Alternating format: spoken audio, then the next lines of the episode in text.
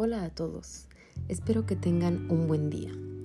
Es para nosotros un privilegio hablar de los milagros de Jesús, puesto que eso significa que somos creyentes y practicantes de sus palabras y designios. Hablar de Él es poco la magnificencia de lo que Él significa y con humildad compartimos un pequeño segmento de sus actos sobrenaturales, de su autoridad a nivel espiritual y de sus palabras dichas con autoridad.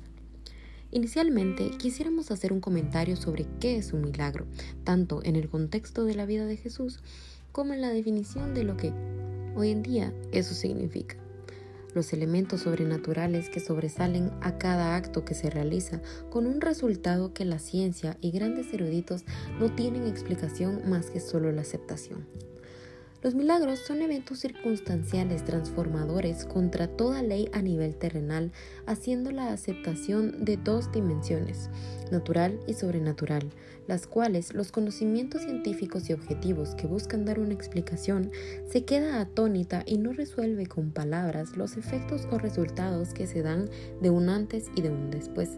Los milagros van contra todas las leyes de la naturaleza y eso los hace convertirse en eventos extraordinarios que obliga a creer en la existencia de algo más allá que está afuera de toda explicación natural.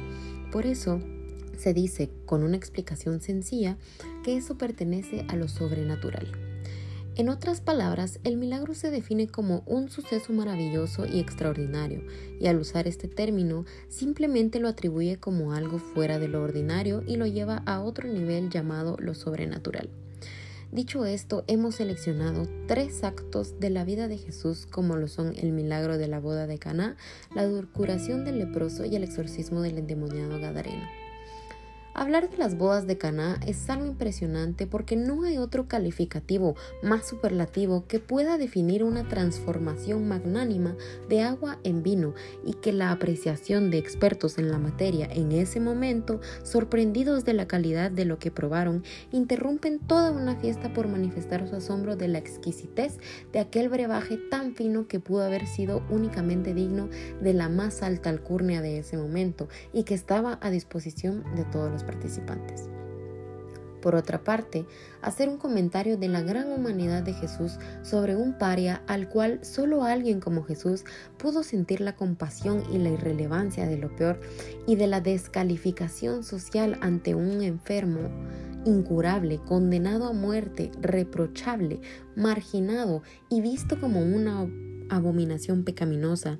y acercarse a él envolverlo en su regazo, con amor y sin temor, y dictaminando con autoridad la sanación de algo imposible para los ojos de su contorno, que nunca encontraron una explicación de la fuente que emanaba tanto poder, tanta gracia y tanta sabiduría que, sin buscar protagonismo, transformaba vidas completas solicitando silencio para llevar una vida sencilla y normal. Es por esto que para Emily Chicas, Douglas Chang y su servidora Elena Rivera, hacer un comentario sobre eventos de la vida de nuestro Señor Jesucristo es un verdadero privilegio porque al sol de hoy son actos que siguen impactando a todo aquel que se toma el tiempo para leerlo y reflexionar sobre cada uno de estos. Nosotros concordamos que, al ser seguidores de cada palabra escrita en los cuatro evangelios de la Santa Biblia, es imposible no seguir a Jesús y seguirlo. Significa conocerlo y conocerlo nos lleva a amarlo y al amarlo ponemos toda nuestra existencia en sus manos y disfrutamos de una paz y de un gozo que solo proviene de Él y nos hace ser mejores cada día. Espero que haya sido de utilidad este pequeño fragmento sobre la vida de Jesús y también nos gustaría agregar otro audio más detallado sobre los exorcismos realizados por él. Por él. Finalizando con este podcast, esperamos hayan disfrutado estos minutos y desearles muchas bendiciones. Muchas gracias.